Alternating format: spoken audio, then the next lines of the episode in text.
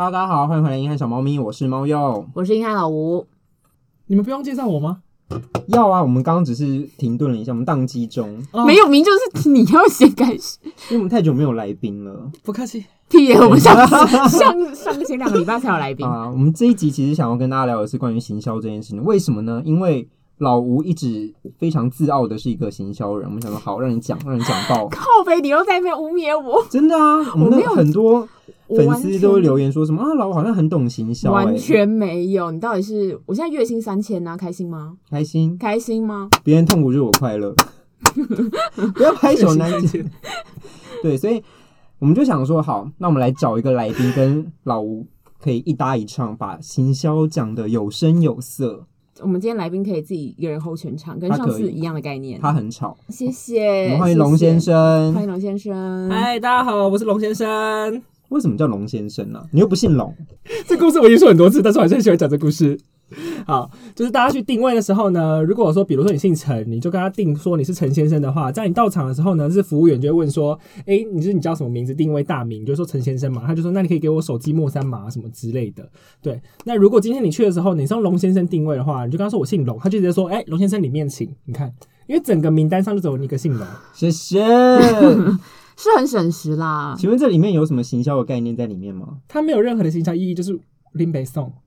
好哦，那龙先生送，大家都送，就是对，想要省时，想要就有点懒这样子。找错来宾了，来宾真的很会运用一些生活小智慧呢。龙先生的生活智慧小教室，麻烦你们抬头改一下。好，那我们就直接切入主题。请问龙先生什么是行销？完全没有要，没有不想铺陈了，累了。想，想要聊龙先生背后的更多故事吗？没有。龙先生，请问什么是行销呢？哎、欸，先讲一下你呃学经历，好，还有你怎么走到行销这一条路好了。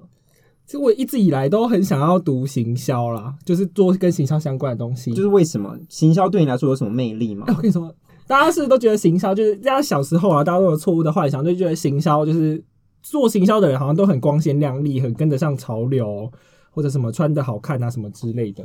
所以你就会觉得这个行业其实很光鲜亮丽，所以说那个时候就傻傻的，高中的时候还读二类嘛，然后就不知道怎样，就是可能就是变小啊，可能就老是打，就打人都打太大力啊，然后怎么就恐安啊，然后恐安什么恐安，好老梗的一个恐安，就是我南部人呢，就是有点空空腔腔，对对，就是有点腔掉了，就是就是就是后来就不知道什么，就是因为这个关系就去读了气管。企管之后，然后又读了研究所，就变行销组这样，然后后面就进了广告业了。史上最不尊重来宾的一集，太长了，来宾有一台这样太长了。哎、欸，这也是要，因为我也带来另外一个小聪明的故事。我对我的人生也有很多小聪明。好，什么小聪明？就是那时候，因为我知道我想读行销，可是因为我知道我数学很烂，我读因为一类的数学会比二类的简单。行销要数学很好哦，还要考数学啊，因为你要考统计啊。不知道，因为市场，你你行销你需要去分析一些市场，所以你会看到一些报表啊或统计数据，你要跑一些什么回归啊什么有的没的。那个不就设定好给他跑就好了吗？啊，他们考试就要嘛，你去问你去问大学，你去问教授为什么要出数学？你怪我喽？你有必要生气吗？你怪这社会体制啊？怪我喽？反正你就要学数学去考这个试就对了。对，然后因为我知道我自己的个性，就是我做事不会喜欢做到一百分，所以说如果读一类的话，我的数学只会拿六十分，那我就考不上。好的学校，所以说我去读二类，因为二类的数学非常的难，所以说即使我二类只拿六十分，我在这个分数也够拿来一类了。因为数甲跟数乙，大家应该懂吧？懂，但是这个有点自虐的感觉吧？可是就因为知道自己很懒惰，所以说才会做这件事。来，我们回到今天的正题，好，给你主持啊。那整体来说，你现在会后悔？当初没有做二类吗？这也问太快了吧？当初会不会后悔就没有做一个？他超后悔，他后面就在想说，为什么我不去念一些二类的科系？现在那边对啊，痛苦的要死，薪水又这么低。我真的可以建议，就是真的哎，我真的是这样，因为如果你其实对，如果想读行销的话，其实我觉得你可以先去做其他的行业。没有，就比如说你想做二类的话，你可以先去读二类，然后再从二类转回来。如果你的个性可以的话。你可以再转回来做行销，这样的话，你又你就可以做数据啊，或者是二类相关的行销。比如说，现在很多电子业的的 PM，或者是是是他们的行销的企划，其实也都是这种背景的。那相较起来，像我们这种单纯读行销，其实就比较吃亏。嗯。所以有一种去外面学新的技能，然后再来做行销，会比较有专业的感觉。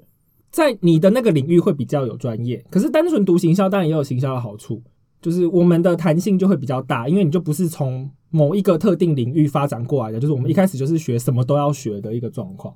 因为你刚刚有讲到说行销，大家好像会觉得是一个很让人有憧憬或是充满想象的行业。它其实，在那个新鲜人的求职的那个排名上面是很前面的，而且现在有越来越多什么 IG 啊、脸书的广告都会打说什么哦，多少多少天多少个小时让你成为行销人什么的，就是好像成为行销人这件事情是大家。然后趋之若鹜那种感觉。你知道最近有一个调查是说，社群小编是现在新鲜人最想要成为的一个职业，有第一名哎，疯了，不去看那个薪水有多少？他们是不是真的觉得社群小编很简单做？很难，很难。你看我们今年这么烂，我们本来也是想说，就发个文嘛，没有文很难想，而且发就是我们会在群组里面贴给那个。我们自己的那个团队看，然后被退爆哎、欸！哎、欸，没有，我们后面就是懒退，后面大家就想说算了，不是因为老吴也不改啊，算了算了啦，反正也没有钱呐、啊。那社群跟行销是一起的吗？社群算是行销里面的一个小东西，所以行销是很广的，是不是？行销非常广啊。那你是做行销的哪一个部分？我是做策略规划。这个是大家少比较少听见的，大家可能觉得策略规划就会很很广、很大、很高大上，可是其实没有，你什么东西基本上都可以把它称作是策略。所以说，像刚刚讲的社群，其实也只是我们行销里面的其中一个环节而已。所以你的工作是从大范围的行销去把它线索，然后看这个个案适合哪一个方法去跟他说。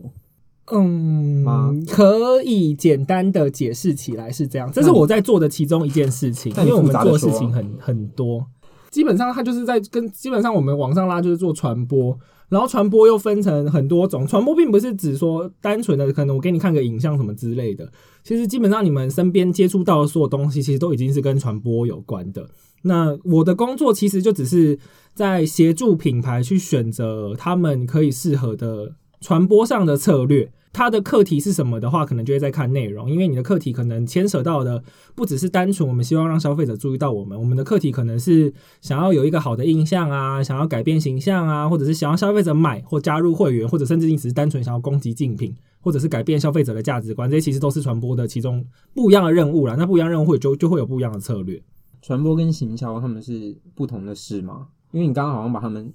好像讲的是一样的事情。他们可以在某些状况下的时候会会可以互相取代。可是传播对我们来说就是传递讯息嘛。可是行销其实也是传递讯息，只是传播我们会更多的事情是我们会希望用一些方法把那个讯息传出去。可是行销有些时候大部分都是真的想要把品牌的讯息传给消费者。可是很多时候也有这状况是我并没有要传递任何的讯息。比如说，我只今天只是单纯的我想要改善我的产品，或者是改善我的服务流程。其实对我们来说，这个也算是行销的一环，因为它就是优化嘛。可是优化状况下，我当然是希望消费者注意到我啊。可是更前提的事情是我做这件事情，并不一定是要传递某个 message 给给客户，或者是给我们的消费者。更大、更主要的改变是我要朝自己组内来做一些调整。这样。好，那行销跟传播这两个哪一个范畴比较大？行销跟传。串播，啊，你山东人，好吵啊！哪一个比较大？谁包着谁？没有谁包着谁，我觉得它就是两个不一样的事情啊。因为你看，光是我们读研究所就不一样啦。我觉得传播算是行销的一个动词，这样而已。行销比较带有商业目的。可以这样说，因为像大传所他们做的事情，并不一定都跟商，因为他们自己本身里面的话，分新新闻或什么的。然后我觉得行销就是带有一些商业的目的，因为它就叫 marketing 啦，对啊，对啊，就是我觉得比较大区别是在这边。老赖好适合读行销系哦，很适合赚钱，有商业头脑。那我就走哦，该去赚钱喽。那你找工作的时候，一开始就是朝这个方向去找？是啊，一开始就是。可是我前面几份。工作，我前面哎、欸，我这是我第一份，我之前还有几份是打工吗？打工就不算了吧，那些工、嗯、打工就不算。那这样的话，我就直接做这一份工作，这算是我第一份工作，然后我已经做蛮久的了，这样五年了，已经五年了，再继续往下就六七年了。那可以稍微讲一下你工作状况，你的公司吗？哦，我们的公司，我的话目前是在广告代理商，那我的公司其实也是 Four A 里面的。是其中一件。Four A 是你自己给那么多讯息，我也是没办法。自己讲 Four A，大家应该就是反正就是 Four A，它就是有点算是就是大家评评比这些媒体代理商的一个一个等级啦。那 Four A 基本上就是属于比较有领导性的几个，对，比如说大家常听到的。等一下，你不要 再讲，你再讲不是他们就会更限缩了吗？啊，可是 Four A 里面有很多品牌，也没有大大家想象的那么少，因为台湾的代理商其实非常的多啦。反正就是只是想跟大家讲说，就是也是也是一间大公司啦，在广告广告业里面，外商嘛，对啊，是外商啊。大 4A 里面蛮多都是，几乎都是外商啊。对，我一直是说三大都是外商，因为就我的了解啊，你的工时是蛮低的，我工时很高，我非常的弹性。那你平常都几点起床？我平常差不多九点，没有十点好吗？没有，那是特殊情况。你的特殊情况好像占了全年三分之二，no no no no no 四分之二，那还是蛮多的。因为他通常我有跟他询问过他一天的 schedule，他就是十一点到公司，然后就在那边泡茶什么的，然后到十二点说好像可以去吃饭了，然后他就吃饭吃到两点，午休到两点，然后就开始说好，我现在要开始忙了，然后好忙好忙忙到五点就说好累，想下班。嗯，到底忙在哪里？啊，就很忙啊！哎、欸，这样对得起其他上班八个小时的人吗？我觉得这也是我们行业的一个好处，就是每个人的工作的，应该说我这个职位啦，因为如果今天你是业务的话，就没办法，业务你就要配合那个你的品牌的或者是你的企业主的窗口的作息。可是我的这个岗位刚好不用，我们就是这个岗位，它基本上我觉得有唯一的好好处，也不是唯一啦，就是它少数的几个好处，其实就是你可以根据你的工作能力或者你的习惯来去做调配。因为有些人他就是，比如说一件事情，他一天需要做到一百趴的话，他喜欢每个小时都做十趴嘛。然后有些人的话，可能就是喜欢就是耍废很久啊，然后一个小时就是做四十趴，然后他想要在二点五个小时内，就是希望大家都不要打扰他，然后就一次把它全部做完。那我的话就属于后面这一个。可是你一个礼拜工时有四十个小时吗？看状况诶，正常来讲差不多。那有些时候当然案子比较少，像之前那个 COVID nineteen 的时候，就案子比较少的时候就不会到四十。可是像最近因为 COVID nineteen 结束，然后新年过后，大家就是把去年没有用的钱都拿回来，所以我这这几个月其实都都一定是超过四十的。那有加班费吗？没有。来跟各位科普一下，就是太少，有几个行业它不是算在。就是就是法律有规定，有几个行业不是说，比如说什么不能加班啊，什么什么什么，然后有几个比较特殊行业就是属于比较弹性的，它是额外被定出来的。那像我们这种其实就是属于其中一种，就是我们的工时法律上它是可以任意的做调配的。可是我怎么记得是新闻业什么的才有？它就算是新闻传播，我也不知道。可是我记得我们就是算在里面了，还是我一直被骗啊？嘿，说公司法务这样骗你们是不是？Amy 姐，你那么汤哦，Amy 姐，我这样被你蒙在鼓里很久。样子很不合理啊！因为新闻业会这样的原因，是因为新闻随时都有突发大状况，我们不可能这样子算那个加班的时数啊，不可能照正常算。可是你们明明就可以 case by case 啊，所以不行啊！因为如果我们的我们的工作其实 case by case，可是问题是因为我们算是蛮尾端的嘞。比如说你的这 case 隔天要上。可是你比如说你百货公司你要办一个 showroom 的话，你隔天要上，百货公司不会让你前一个礼拜就进去，一定是你前一天半夜建那个 showroom，然后隔天的时候消费者就看到那个 showroom 嘛。等于说你的工时就是你就是不能出现在正常的工时里面啊。我们很多工作都是这样子啊。嘿，你的活动明天早上要 on 了，然后突然间出现状况的话，客户一定是找你们的。你半夜的时候就要去求工程师嘛，然后或者是我半夜的时候就要去拍片，我们也常常需要拍片啊。可是那这样不是很多产业都这样？电影产业啊，或者是它对电影产业也不是算在正常的里面啊。对电我知道电影产业不是，就是就是我们这几种都是算在里面的哦。嗯，可是你代理商工作，你是你不是做前端数据分析的吗？你还要包含做 showroom。我觉得观众很多人不知道 showroom 是什么。showroom 就大家常看到那些，比如说像快闪店啊，或者是其他的快闪店，就比较像 pop up store 啦。然后 showroom 的话，可能就是我们有额外做一个比较长期的。一个区，一个地，一个一个地方，让大家进去看一下，就是里面的一些产品的展示。然后你，啊、你刚问啥？哎、欸，你不是做数据吗？哦，对对对，数据。那你为什么要做 showroom 的？你怎么听起来好像在做 showroom 的当现场的？对啊，你那个应该没有啊，我没有，我不用，我哦，那是业务跟后面的执行面，我不用啦，我不用做那些事。可是法律不会这样子规定你哪一个职位啊，它就是整个整个产业这样子看、啊。我们没有在说职位，我们在说你你这个人。怎样很好啊，人很好。不是我的好，我的意思是说，你刚刚讲的那些都是生气了。你刚刚讲的那些都是业务的事，你就是什么 showroom，什么要跟着窗口走，但你不用啊。啊，你们刚刚的问题是问说，为什么我们没有加班费啊？好，那所以你淡季工作几个小时？淡季的话，最闲的话可能一个礼拜，真正有在做事，可能一天就三小时吧，其他时间就一直摸鱼这样子。那就跟老赖一样闲呢。老赖现在好像更闲。老赖现在一个礼拜工作一小时，差不多。嗯，差不多，真的。没有怎么那么好？薪水小偷。干嘛？大家干嘛？今天聊的是行销哎、欸，为什么要这样子？今天聊的是看什么工作最轻松，我们就去哪。啊，那绝对不会是我们啊！可是你听起来很轻松啊。哎、欸，可是我忙的时候，就我看我这几个月就很忙，我这几个月就六日都要加班呢、欸。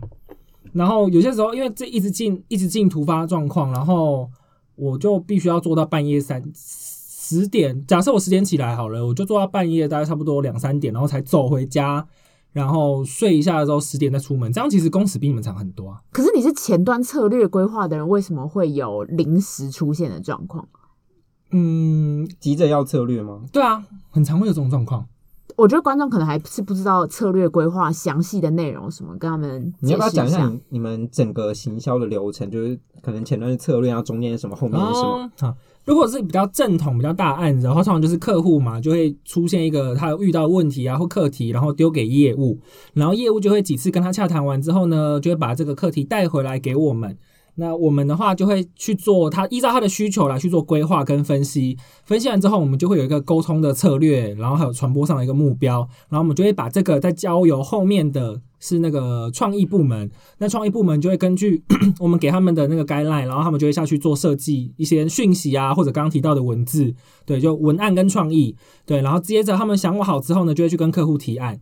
那提完了，如果 OK 之后呢，他们就会再把这个再修一次之后，然后如果他们要拍片的话，可能就会跟导演做沟通，然后就会开始进行就是拍片，然后接下来就要进到电修，电修完之后呢，再跟业主再确认一次之后呢，我们再去媒体采买，然后才会去开始去投我们需要的东西，这样。所以其实这样来来回回的话，时间非常非常的长。那尤其是后面，因为基本上后面那个创意的东西。客户会亲眼看到，所以他们会比较有感觉，他们就会比较挑剔，所以后面的时间你就要留很多给后面的创意，所以说就是导致压缩到我们前面的策略。可是策略又会很重要，因为它囊括的范围非常的广，所以说你歪掉的话，你后面全部都会走歪。所以这就是我们为什么有些时候会特别的赶的很原因，就是这样，你很赶，可是你要吸收的资讯量又很大。那你有觉得你每次做完一个策略，有一种把后面创意啊、文案要做的东西做完的感觉吗？不会耶。因为照照正常的状况来讲，我们是不会发生这件事情的。等于说，我们只会给一个 guideline，然后让创意在这个 guideline 的里面可以自由的发挥。这其实是我们工作的，我们这个职位的定位是这样子啊。就给他们观众一个呃比较实际的例子好了。假设今天台湾有一间美很大的美妆，就是说屈臣氏，假设今天屈臣氏来找你们做行销。然后后续的整个流程大概会怎么跑？或者是你讲一个你曾经实际发生过的案例，但是你公司名称你可以用，比如说台湾很大的美妆药妆什么商品这样子，来举例。比如说我们举例来讲，大家都很知道的一个国民的巧克力，蛮有嚼劲的那一个系列的巧克力哈，这个品牌名大家就自己去想，反正就是你们在各大超商都可以看到，你们从小到大一定都。吃过的那个巧克力，对，那它的话，比如说像它的品牌业主遇到问题，就是因为大家小时候吃嘛。那你长大之后呢？你是不是就不会吃这些了？因为你就觉得我长大之后我就要去吃那个比较贵的嘛，进口的啊，或日本的那一些，所以说你可能觉得看不起那种比较便宜的小时候在吃的东西。那他现在遇到问题就是这个嘛，就是我的啊，现在台湾人又那么少生，那我的客户长大之后就不吃我的了，那是不是我就会逐渐的萎缩了？我就我就我就没有人要再吃我的了？对，所以客户就会把这个问题抛出来跟我们问说我们怎么解决。那我们在策略这边的时候，我们就会去分析一下，说，诶，为什么大家都不吃啊？那竞品是怎么做宣传的？然后你的市占率、你的品牌形象。那接着的话，我们可能去研究一下，说，诶，那这些长大的人他们都在想什么？那我们可能就会从里面找到几个，说，诶，比如说，呃，你可能对他来说是幼稚，可是会不会其实幼稚对这些长大的人来说，其实是一个很珍贵的一个形象，或者是其实是一个宝物，只是他们不知道。那我们就会跟创意说，那你可不可以试着把这个童年的这个勇敢啊，或勇气，或者是无畏的这种精神，拿去做转化，然后来跟我这个品牌做扣连，我们就只会给到这样。那至于他们会怎么变，他们可能就会出，比如说他们就会创意，可能想说，那我想要跟某一个饶舌歌手来创作一首属于我这个品牌的歌，又或者是我想要去赞助一些，比如说像跑酷。这些看似很很幼稚，可是其实他的精神是很特别的活动，或者是我的那一句话，或者我的广告想要怎么拍，这些都是创意的事。那我做的事情就是我跟他讲说，麻烦你把什么样子的元素来去做转化。那光其实有些时候光是这个元素怎么抓，就要讨论很久。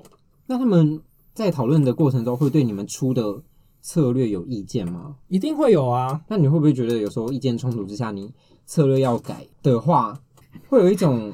那你们来做策略啊，这种感觉就是觉得说，你前面做了那么多数据的分析，然后你们只是用一个一时的想法，就把你们前面东西推翻掉。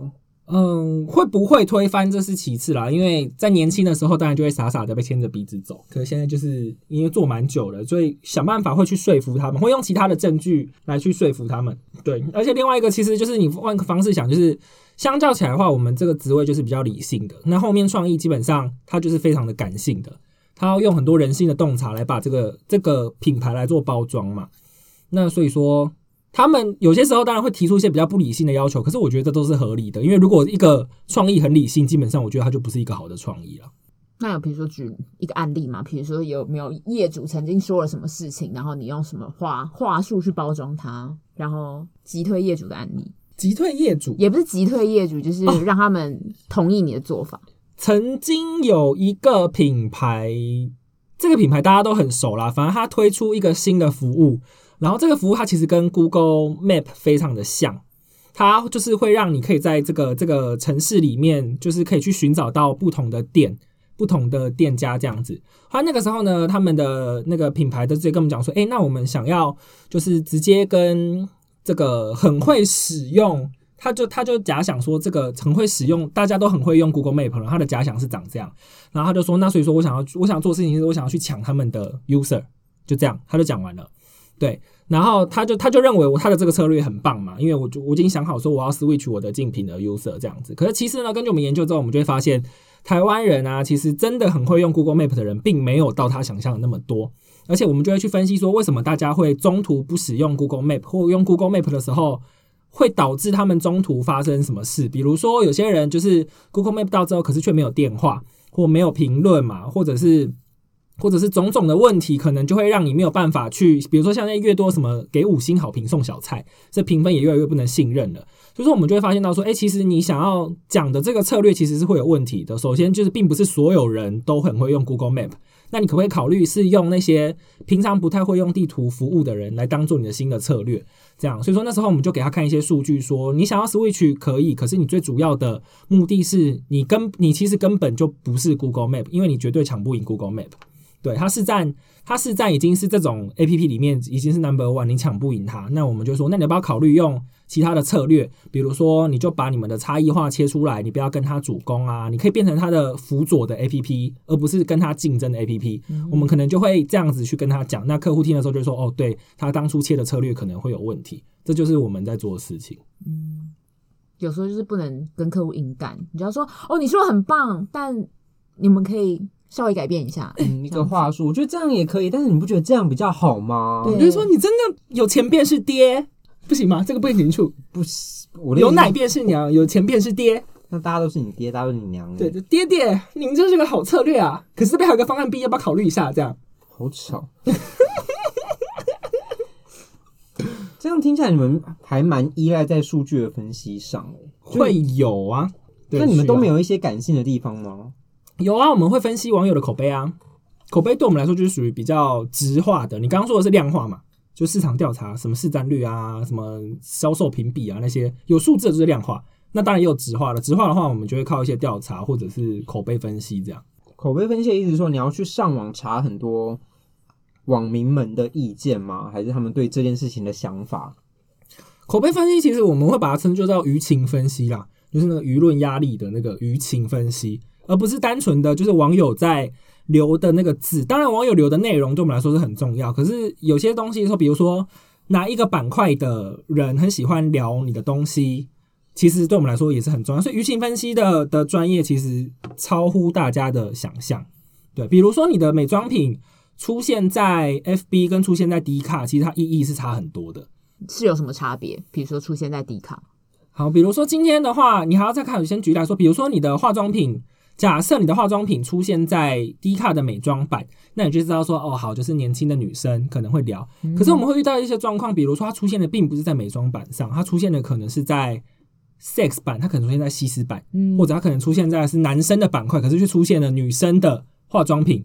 这个时候你可能就要去想说，哎，为什么会出现这样子的原因？会不会其实这个商品它不是女生会主动提及，可是其实是男生会想要买给女生的？对，又或者在西施版的话，会不会其实这个商品它本身的定位会不会有点对这些大学来说会不会是偏性感一点的？那我们是不是就不要做那么正经的传播？可不可以偷偷用一些比较露骨的方式来做传播？对，那如果你出现在 FB 的话，你还可能还要去看嘛？FB 当然会有美妆版嘛，那美妆相关的社团，可是也会很常出现是在那个比如说好事多。对，那你就知道啊，那我的强项应该就不是在多美多漂亮，而是我很便宜。嗯，对，或者是屈臣氏有可能是那个几点送或什么之类的。所以说，你出现在每个地不同的地方，就是会有不同的意义。这其实比那个内容来讲，还有另外不同的含义。嗯，这样听下来，你现在的手法比较像是透过数位化的方式去搜集很多的意见啊、资讯啊、数据。那这跟以前有什么样的差别吗？以前的手法跟你们现在？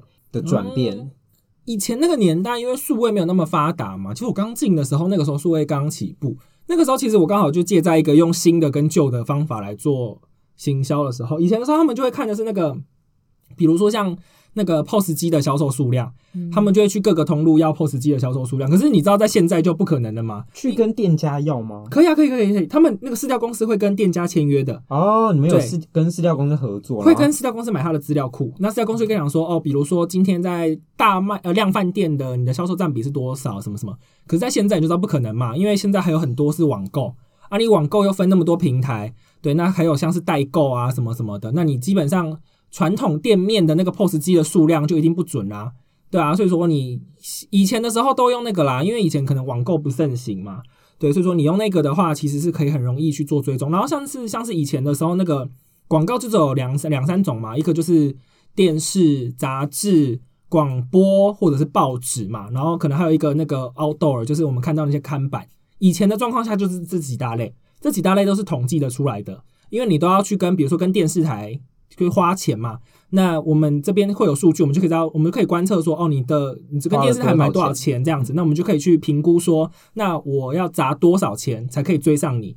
可是现在很难了，因为现在你投数位，基本上你是不太能知道他到底投了多少钱在数位。嗯，而且而且现在进数位也不一定是广告，有些时候是网红代言，有些时候是是异业合作，所以说你也不知道他到底是不是真的投了多少钱进去，这是现在跟以前的很大差别。嗯，那这样你再跟。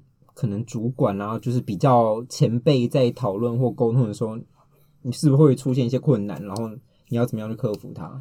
就找一个月黑风高的晚上，然后在他回家的时候从后面将他打去。好有道理哦！呀，yeah, 我跟你讲，对不讲理的人家用不讲理的方法。对啊，不沟通是最好的方式哎。我觉得你价值观很正确，很正确。哎、欸，自己没有要救场是不是？没有，就随随便下去。龙先生就是这样啊，我觉得很棒。我分析技术啊，不是啊，你在跟你主管提这些。策略或是你的做法的时候，他们一定会说什么？哦，这个不是这样做，因为老吴不是也有遇到这种状况吗？他们会说什么？哦，以前不是这样，我没有看过这样的做法。对，我吃的米比你的就是吃的米还多，然后我们之前都没有这样做的。对，怎么可能会这样做？这样做做不出成效啦。但他们就是老电视人的做法，对，很可怕。嗯，所以你身在一个这种转型那个阶段，你要怎么样去跟他们沟通呢？就是哦，基本上就是都还会先去跟他们沟通几次啦。可是因为那个时候你是菜鸟的时候，就是你的那个能力没有那么大嘛，所以呢，你要做的事情就是把还是要把你的想法一定要讲出来。然后在一开始的时候呢，就是你一定要讲，你就是不能怕，对，因为你讲了之后，你要知道你是对的，你就讲。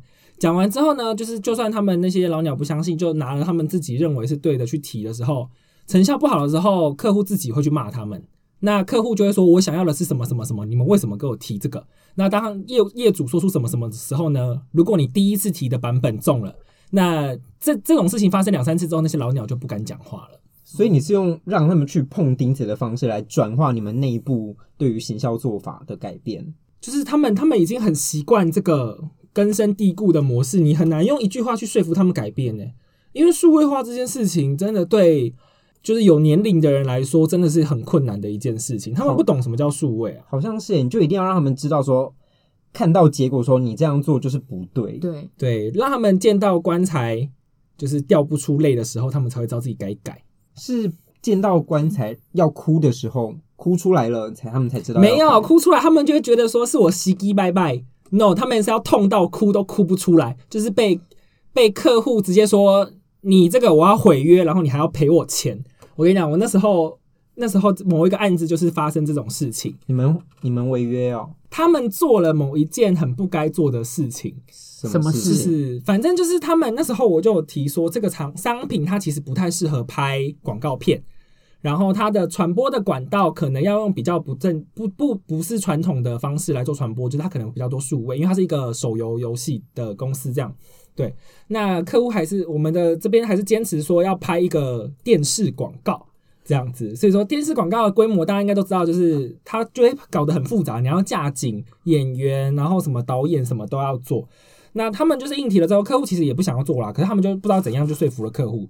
然后最后做这件事情的时候呢，首先第一件就成效不好嘛，这就是他们在拍这个影片的时候呢，就是出包了，就是做了做了一些就是造造成环境的破坏，oh, 对他们取景的时候，对。那现在知道这件事，现在的然后像现在的消费者又很重视那个嘛，尤其是年轻的消费者、嗯、又很重视这种环保、嗯、啊，你的手游 T 也刚好又是年轻人啊，你就真的就耍塞。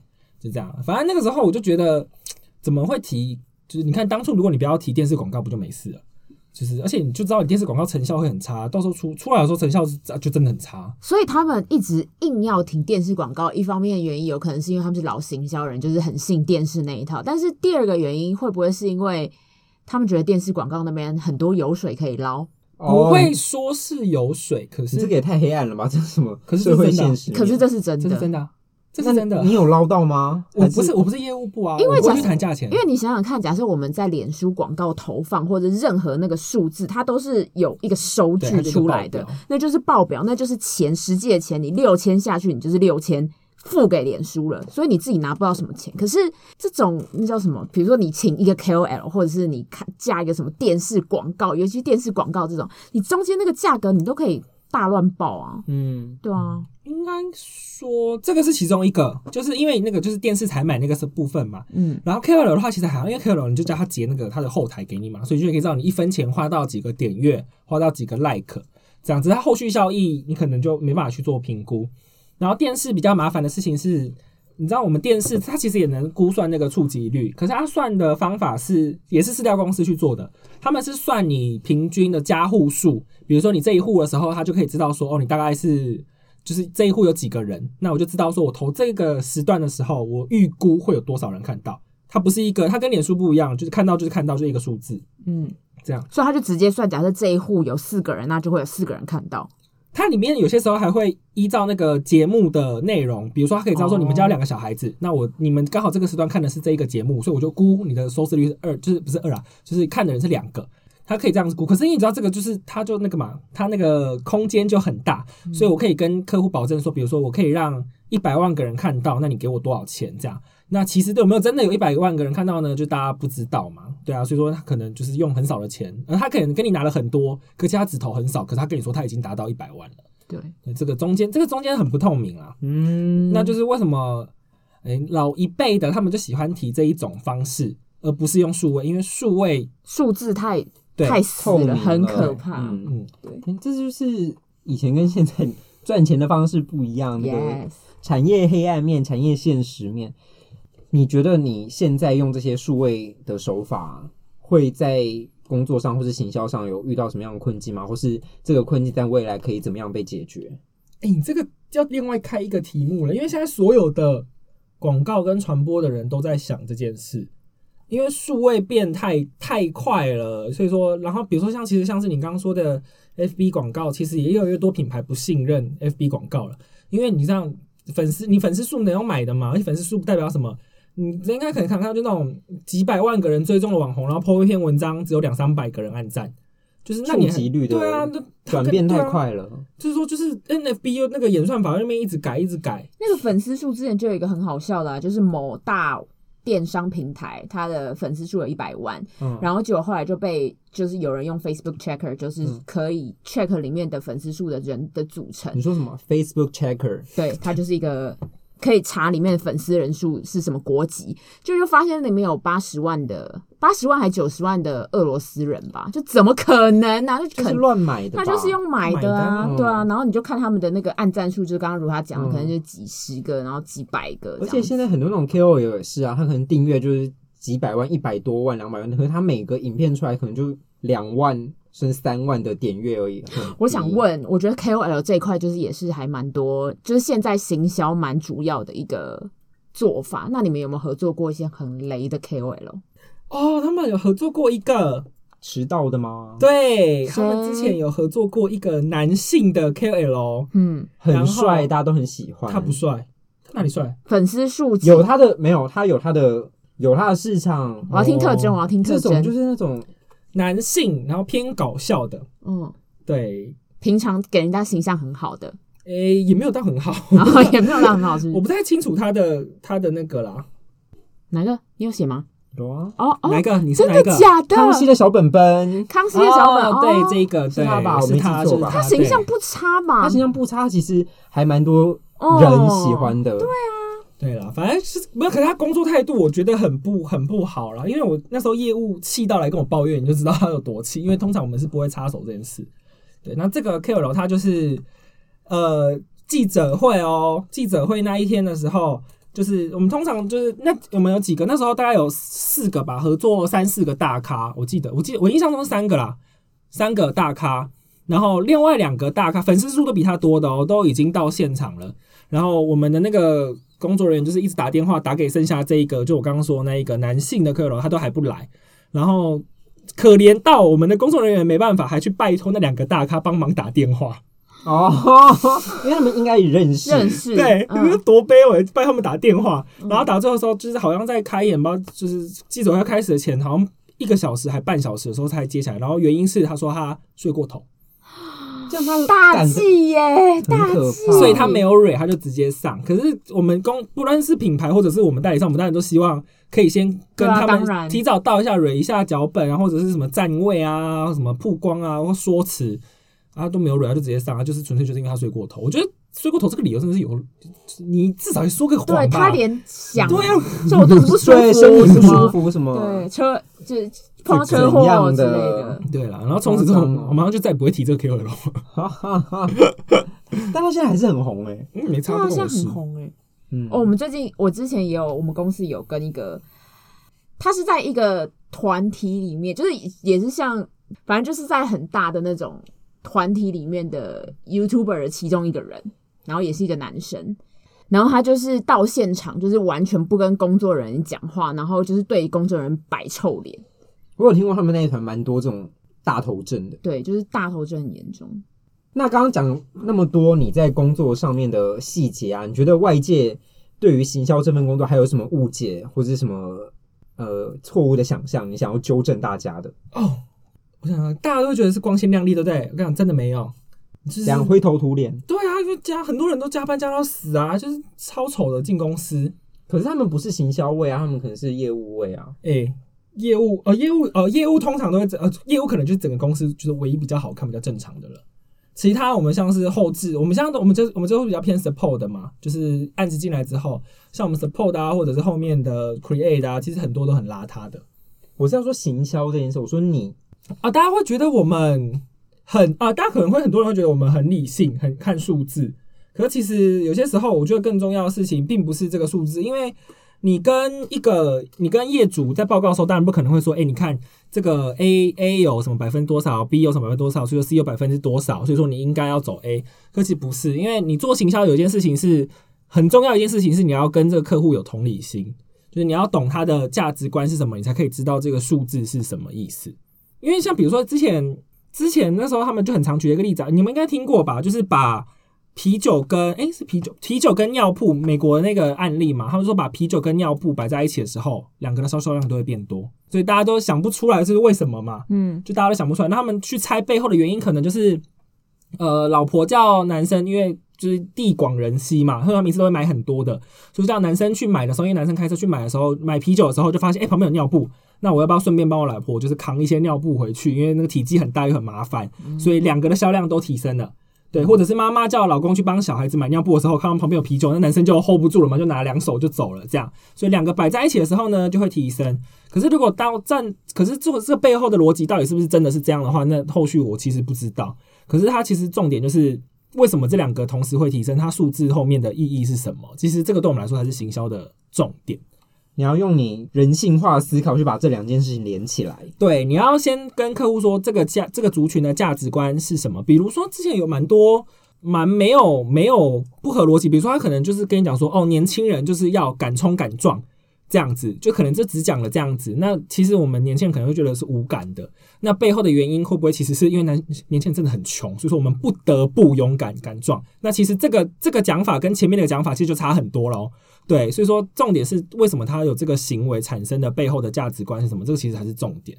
对，我觉得行销就是你可以站在对方，或者是其他人，或者是你想要投射的那个族群，设身处处地的想说他们到底在想什么。所以就有之前好像有个行销前辈就有讲过说，如果你做行销都是觉得说，哦，可是我觉得这个没有人看呢，我觉得这个怎样？那就是这个这种行销的方法就是很可怕，因为你没有在想。为你的 TA 想，他到底会不会喜欢这个东西？嗯，我觉得你们讲都很有道理，但你们两个身为行销人、行销前辈，你们都没有站在我的立场思考过，怎样 偷骂你们？对，偷骂马屁。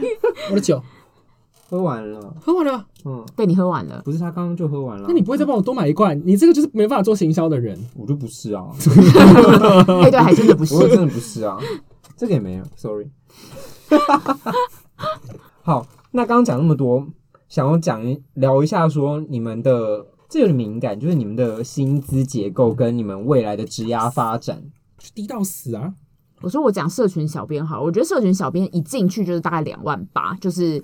现在的大概底其实就是两万八，台北啦，有看过更低的，你就两万五那种，那种对对对，其实很多啦，就是其实就是最底，社群小编都是从最底开始做，甚至就是有时薪的开始做，像是那种电视新闻媒体那种电视台都很多那种用时薪请的，因为他们的逻辑就是他贴一篇新闻，他上面只要写一个引言，算是最低阶的小编，对，可是我并不是说这个做法。他们的内容很简单，他其实也是要很快的选择新闻，然后去做很快速的改变。可是创意度上面没有要自己想一整篇贴文那样的社群还要就是还要难。然后如果再上去一阶，就是你可能有了一两年、两三年工作经验了之后，就大概变成三万多。然后我是觉得到社群到了四万。五已经顶了，就有一个天花板，四万四万五的时候就有一个天花板。如果你要再上去的话，你可能就是要换一些比较赚钱的产业吗？产业，这也跟产业有关，像是或者是那个老板很好，就是很知名的那叫什么？电商的那个不是，就是有一个很小的什么电商的那个，你知道什么什么先生的？对对对，是八六，对，不是没有五，没有五根本就没有。天哪，一 A 二 B，对，就四八六先生，因为四八六先生他们不是年薪，就是里面的人都年薪百万嘛，这样对啊，就是除非像这种，或者像虾皮啊，虾皮的薪水也是还蛮好的，但那个都是少数啦，对，真的到四万多、四万五，那就已经很少了，身边听起来就已经。就已经没有那么多了，没错，嗯，而且通常就是，如果你做社群小编，你做越久，还会被做要求越多的事情。你可能刚开始只要写文，然后还要看数据嘛，然后你接下来还要自己会画图，然后你可能还要直播，然后你还会要架直播的机器材，然后你还会摄影，就是你自己画图也太夸张了，就是自己设计啊，真的蛮多的。你去五九一上面找，真的很多。五九一是什么？租屋网讲错了。去死！你还说对？你逼我，因为你眼神很诚恳。我说对对对对对，我是相信你。五九一，你们行销都是做骗人的。你看我这么相信你，你死吧！你这样这样子污蔑做行销的人，他你别搞哦，你别搞。好，那你做到现在，你有觉得说怎么样的？等一下，他那个薪水还没讲完。我刚只做了社群小编。他没有说他的那边的、哦、你自己的社群小编。如果哎、欸，其实其实每个工作他的钱可以到多少，真的是看你的那个能力。对，可是就是会有一个 range 啊。比如说像以你做就是这种前端策略的，你要看 range，你还要看它天花金字塔顶端的人数啊。因为可能你做到好，可能七八万，那是真的很少。但是可能其他产业的七八万就是很多这样子。哦，那我们真的很少哎、欸。传播就真的会比较少啦，因为。你有没有去看啊？传播你不是，我是说前期前端的策略规划。没有，我我是整个产业来讲的话，哦、就是两个大家最低的两个产业嘛。第一个就是我们传播啊，第二个的话就是设计啊。这两个就是全部行业里面最低的两个。我们很喜欢邀一些薪资很低的，薪资很低的，因为薪资很高的没有时间上我们节目。他们一秒钟几十万上下，呀呀呀！就我们啊，所以说如果你想要在我们这个行业赚大钱，基本上是没有办法的。那天花板的顶端是你说就我自己吗？或是你们呃听过的同业好了，对，都可以。可是我这边的话，如果你一直往上升的话，你可能会到长啊，什么什么叉叉长啊，什么什么之类的，甚至你可能会不要叉叉长的，不要叉叉长，因为叉叉长的是下面要管五十个人吗？嗯，我这个不一样。你看每个公司都不一样，而且每个产业都一定会有什么。好，我们不要，我们不要涨，就资深的好了，只要到资深就好，不要主管职，不要主管职。对，我这边的话，差不多四三三八到四五之间。你看，真的就是这个顶，就是这个顶啊，很可怕。三八到四五之间，然后业务部的部分可能会有自己的业务奖金这样。可是其实我们这个我的这个薪水哦，在我们这个行业里面，你算好的，算是偏好的了。所以说，真的各位就是新人们要进来的时候，你真的是大家就说真的就是用一颗肝去换，就是这是真的，好可怕哦。大家因为因为太多人对行销或广告就是充斥着，就是我刚刚说的那种光鲜亮丽，大家都很时尚啊的那种错误的想象，然后进来之后才会发现，其实你需要做很多真的很阿杂的事情。嗯而且刚刚也有前面我们有讲到说，行销现在就是因为变动的太快，所以现在导致于行销人一下要学的东西太多，你就是。你现在前面学了一个 Facebook，然后后面又来 Instagram，然后接下来又忽然来一个 Telegram，然后还是什么，然后就是狂学，没有学完的一天，然后你每天都在那种焦虑症大爆发的状况，你就很怕说哪一天又出了什么新的社群软体，你就要又栽一个坑进去。对，我又跟不上这时代了，然后出现了新的什么新闻的我哪一种文体或者是什么跟风，然后你又想说哇天呐，我又没有跟到这一波，就是我觉得哎，其实你刚刚讲这个，我觉得是一个新的。就业压力，因为以前你可能以前那个年代你在做传播的时候，你可能就是会其中面一个问题就是你的知识度不够嘛。现在遇到的问题呢是你的知识对你的主管或你的朋友来或者你公司的同事来说不是知识，就是很可怕欸。就是世代世代代沟这件事情在我们这个产业里面超级严重。如果今天你身上是台电啊、台塑啊那一种，基本上。你也没办法做太多的改变嘛，你 就是 你就承袭一脉的那个 SOP 照做。可是你在传播里面就不行啊，就是因为你的消费者就是一直都在变，那你的工具也一直在变，然后你变的时候呢，你的长辈就会跟你有很大的冲突。其实我觉得世代冲突在我们这个产业里面其实很可怕。对，而且现在比如说我们有时候在聘用社群小编的时候，我们都倾向于聘用，比如说八年级生，就是或者是更小的九年级生了，因为。他们才是使用这些人的就是主力，因为假设我去聘用一个根本就是对 IG 不懂的人，然后你他还要重新从头了解说这个这个地方到底是怎么发文，或者是根本就不了解什么 Snapchat 还是什么的，然后硬要叫那些老人发，你不觉得很不合理吗？叫他们发抖音，他们根本就不会啊，所以就是导致于就是那个年龄层要越年轻，大家才会用你，所以老的人。反而会担心说自己会不会被淘汰。嗯，这也关系到你们这些产业的就业的特质嘛。就想要问你说，你觉得如果要进到这个产业的话，你觉得什么样特质的人他会比较适应，或是他可以发展的比较快乐？这种真的，一定当然就是喜欢吸收新知的人是最棒的啊。然后我刚刚说的像是有同理，每个职位你又需要的是不一样的啦。因为不用讲了吧，因为每个公司都一样吧，每个职位需要的人不一样，你业务就一定是要很擅长那个行销的。哇，你给我打我？我要你，我只是轻拍你。你们真的是形象很会很会说谎。你们你数据也这样说谎吗？请问在收听的三位观众，我作证。三位，你在羞辱我们频道吗？对，还羞辱我们。原本要讲，原本要讲三千多万。你现在慎重选一下你来宾。三位，我们也是有好几。不说，不要说，好几十个，不要说，好几好几，然后眼泪流，眼泪就流下来。谢谢大家正在听我们的这个，麻烦去帮我们 IG 按个赞好吗？拜托，开启小铃铛。对，所以要什么样的特质？来，就是有什么特质？就是我刚刚说的嘛，就是你基本上的一些数据的统计的敏感度要够，然后还有同理心要够嘛。所以说，然后耐心要够，因为呢，你是代理商。哦，我我现在是以我是代理商的角度啦。如果你是在品牌做行销的话，当然不用你钱多，有钱的人就是老大这样。对，你在代理商的话，你脾气要够，因为你会夹在前端跟后端的中间这样子。对，所以说我觉得这三个是最主要的特质，然后抗压性要够，就这样，嗯、真的、哦、这是最主要的。其他的话你继续再发展就好了。整体来说，你推荐吗？会想要转职吗？我想啊，我超想转职的。不是说要转来行销吗？没有，我说他推荐大家来吗？哦、他自己想要转职吗？哦哦哦，我推荐大家来吗？如果不推荐，我想要转职，好。也没有让我推荐呢、欸。如果你真的像我，我其实我到现在还是没有很讨厌行销这个工作，对，只是可能钱真的太少。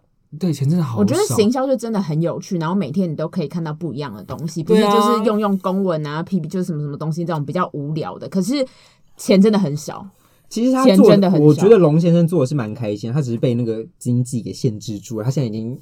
被经济压得喘不过气，他想要转职。没有，我是被那个，因为我刚刚就是，我是被那个数位浪潮，就很可怕。就是因为你你想要去做改变的时候，可是当你们的环境没有办法做改变的时候，你的危机感会很重。哦，你你是有危机意识的人，但是周边的人没有。呃，如果你不喜欢改变的话，我真的强制强烈建议你不要进来，因为你真的会害到别人。对，你进来之后，然后如果你真的给我做到高位的话，我跟你讲，你下面的小朋友进来之后，你真的会把他们逼死。所以说我真的强烈建议你们不要做这件事。你如果只是想要一个稳定的工作，然后就是假设我就是每天做安安稳稳做好我的本分，然后我想要做一样的工作内容，这样子我会比较好掌握的这种人，绝对不要进来行销，你会死的很惨。你真的不要不要进来，真的。听歌的话，嗯，这你要进这个行业，嗯、真的没有那么光鲜亮丽，嗯、很累，钱又少。对，钱又少，重点是钱少。大家都听到了，听行销哥哥姐姐的话，自己想清楚，再想说要不要来这个产业。